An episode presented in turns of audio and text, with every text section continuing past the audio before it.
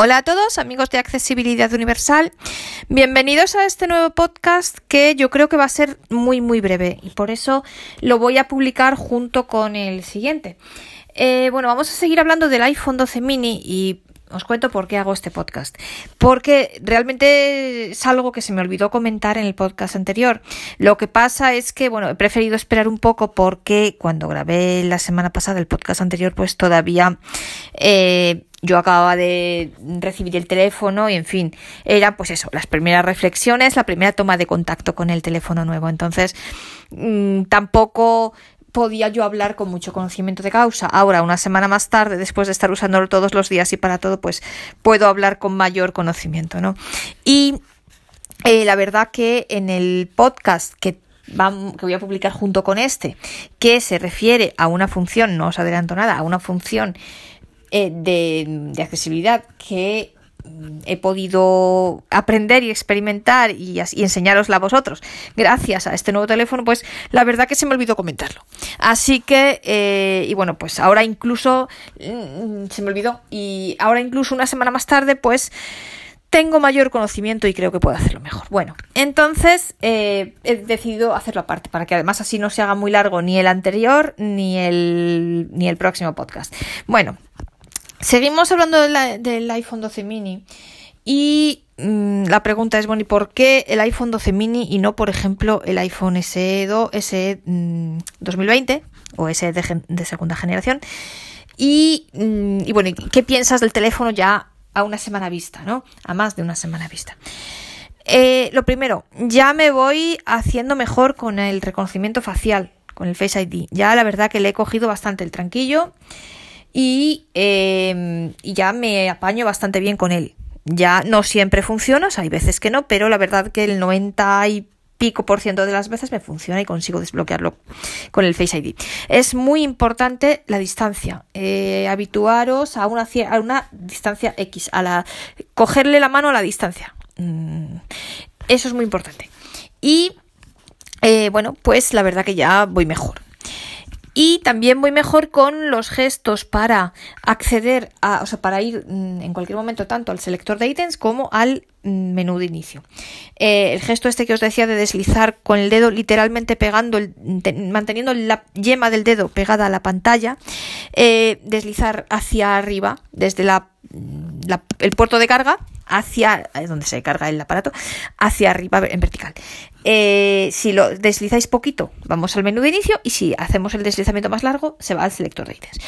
¿Alguna vez no me sale? Alguna vez, pero bueno, ya generalmente me sale casi siempre la idea. La cosa es pegar la yema literalmente y además veis que el teléfono hace un ruidito eh, específico cuando lo hacemos bien, así que ya me estoy acostumbrando más. Pero mi, bueno, lo que yo quería plantear es, ¿y por qué? Me lo preguntaréis mucho, seguramente porque yo misma mm, os aseguro que antes de comprarme el teléfono es una decisión que me costó muchísimo y es una cosa que me pregunté millones de veces, ¿vale? ¿Y por qué el iPhone 12 mini y no el SE de segunda generación, que el SE 2020, que es su nombre correcto? Que tiene eh, la huella digital de toda la vida y el botón de inicio al que estábamos tan acostumbrados, yo estaba tan acostumbrada. Bueno, pues mirad, lo he hecho por varios motivos. El primero, em, yo creo que mm, por dos motivos, en realidad. El primero, porque Mm, creo que como teléfono el iPhone 12 mini es, mejor. Es cierto que el iPhone, vamos a ver, los dos son un iPhone y por supuesto, eh, yo insisto, Apple sobre todo, ¿no? Y Apple sobre todas las marcas. Entonces, está claro que los dos son un iPhone, son iPhone y que los dos son fantásticos. Y me podréis decir, bueno, pero es que por el precio del 12 mini te compras un S más un Apple Watch, por ejemplo. Pues sí, pues sí, exactamente. Pero eh, em, realmente, y es verdad que el iPhone SE oye, es muy buen teléfono, tiene doble SIM, tiene el procesador del iPhone 11, o sea que está fenomenal. ¿eh? Eh, por tanto, desde luego, mil veces mejor el iPhone SE que nada, claramente. Pero el iPhone 12 mini, pues, a ver, indudablemente como teléfono es un poquito mejor, porque bueno, el procesador es el, el 12 en lugar del 11, con lo cual efectivamente es mejor, quieras que no. Eh, yo creo que tendrá una actualización más, porque el iPhone 12 mini viene con iOS 14 de fábrica y en cambio el SE viene con la 13 todavía, con lo cual con iOS 13, con lo cual realmente en su momento dará una actualización más. Y la cámara es mejor, por ejemplo, claramente la cámara es mejor. esto sin duda. Y la batería, es muy importante, y esto a mí me es una de las cosas que más me hizo decidirme. Eh, la batería es mejor, la del iPhone 12 mini. Mirad, yo ahora que ya lo llevo usando más de una semana, os digo, a mí me dura y mirad que lo uso para todo. Además, esta semana, eh, bueno, para quien no lo sepa, para quien viva fuera de España, en Madrid ha caído la nevada del siglo, por decirlo así. En Madrid no nieva nunca y esta ha sido la mayor nevada en 50 años, con lo cual pues llevo teletrabajando en casa toda la semana y por tanto uso más mi teléfono particular porque no puedo usar el del trabajo, ¿no? El fijo del trabajo, entonces y lo he usado más y tal, pero os digo, el teléfono me dura dos días sin problema. Eh, yo acostumbrada a mi viejo ese, que ahora ya estaba la batería mal y que no me duraba más de una hora de utilización continua, pues imaginaos dos días, estoy encantada. Y mm, por lo que me comenta la gente que tiene el SE, pues el SE te dura un día, así, pero ya dos días yo creo que no. Entonces, bueno, como batería creo que es bastante mejor o mejor la del iPhone 12 mini y esto ha sido un punto importante, aparte de, bueno, pues el procesador y la cámara. Y la segunda razón, y quizá es la más fundamental, es mm, el intentar salirme un poco de mi zona de confort y el no acomodarme al status quo, me explico, y el, el, intentar adaptarme a lo nuevo e innovar. Vamos a ver, yo sabéis y me explico. Sabéis que, eh, bueno, ya veis, esto es una opinión totalmente personal, ¿eh? pero yo os cuento cuáles fueron mis dudas y mis cuitas y lo que me costó decidirme por si a alguien le puede ser útil.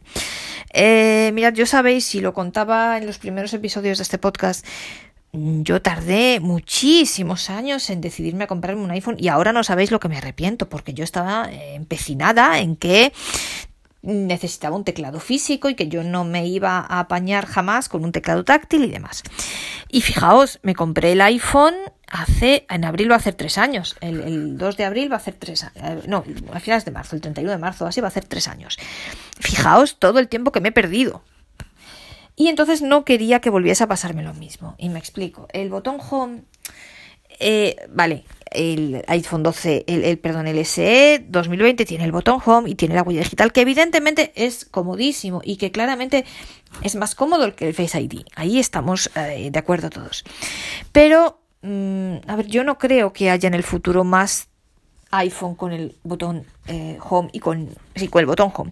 Y no lo y con la huella digital quizá de esa manera. E incluso no sé si habrá otros iPhone con la huella digital en sí misma. Y a lo mejor si los hay mirad lo que ha pasado con los iPad. Los eh, han introducido la huella solamente en el, en el modelo más alto de gama de gama más alta pero no en todos los teléfonos. Por lo tanto primero no sabemos si va a volver a haber huella digital y si la hay, no sabemos si solamente la va a haber en un cierto número de teléfonos y a lo mejor en los teléfonos de gama más alta, o si, eh, que a lo mejor no es el que nos interese comprarnos, y si va a ser tal como la entendemos, porque de hecho yo por lo que he leído, no va a ser en un botón home, mm, si lo hacen lo harán de otra manera. Entonces mirad en el iPad, por ejemplo, el iPad Pro lo han puesto en el botón de encender. Entonces, pues no sabemos cómo va a ser, pero desde luego no como es ahora, no en el botón de inicio. Por tanto, el botón de inicio es como algo ya que se queda atrás. Entonces, mm, comprarme ahora ese teléfono, sí, eh, yo estaría muy cómoda el tiempo que me durase, que cuánto me duraría, pues a lo mejor tres años, por ejemplo. Otra cosa importante, probablemente el SE sea el, SE 2020 sea el próximo que Apple deje de fabricar. En cambio, y a lo mejor pues al año que viene lo dejan de fabricar. En cambio, yo espero que el 12 dure un poco más. Y seguro. Entonces también eso me ha eh, hecho decidirme por el 12 mini. Y entonces sí, yo con mi huella digital y mi botón de inicio estaría muy cómoda durante el tiempo X que me durase el teléfono. Pero primero, yo iba a querer estar, imaginaos, a lo mejor en un año, con un teléfono que ya sé que no se fabrica y que ya sé que se ha quedado atrás. Después de eh, al año de comprármelo, pues probablemente no. Y con un tipo de tecnología que ya está también que se está quedando atrás, pues pues no.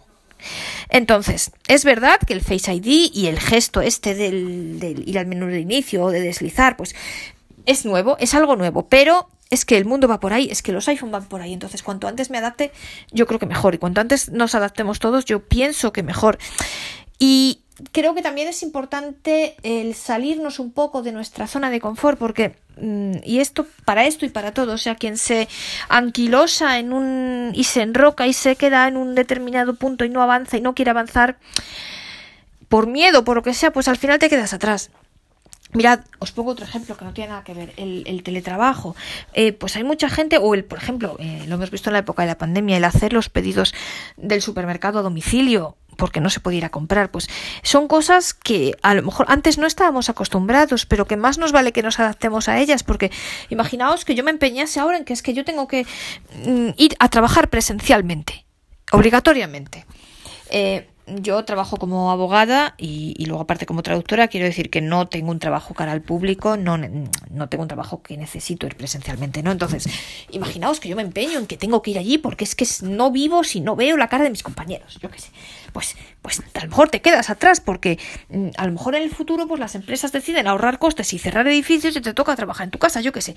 Entonces tienes que estar preparados ahí y, y preparados sobre todo al cambio, a la innovación y adaptarnos, ¿no? Entonces, pues sí, yo estaría muy a gusto con mi botón home y mi huella, pero es que el mundo a lo mejor no va por ahí, porque por ejemplo, imaginaos, a lo mejor Apple, yo el otro día leía un, un artículo que a lo mejor en vez de sobre, leía un artículo de una, de una sobre una patente de Apple que eh, decían que eh, eh, a lo mejor em, el iPhone se podía desbloquear no con la cara, no con el reconocimiento facial, ni con la huella, sino con proximidad. O imaginaos que inventan algo que a mí me encantaría personalmente, que se desbloquease con el reconocimiento de voz, por ejemplo. Pues Mm, es muy importante. El otro día creo que algo mm, he leído, pero por encima lo tengo que leer mejor, sobre una aplicación que hablaba de mm, poner las contraseñas con reconocimiento de voz o algo así. Pues imaginaos que, el mundo va por ahí. Pues es que a lo mejor no volvemos a la huella digital, a lo mejor sí que habrá otras cosas diferentes al, reconocimiento facial, por supuesto, pero a lo mejor no es la huella digital. Y a lo mejor, y desde luego no va a ser la huella digital en el botón home como la, como la conocíamos hasta ahora. Entonces, creo que es mejor ir hacia adelante, creo que es mejor avanzar.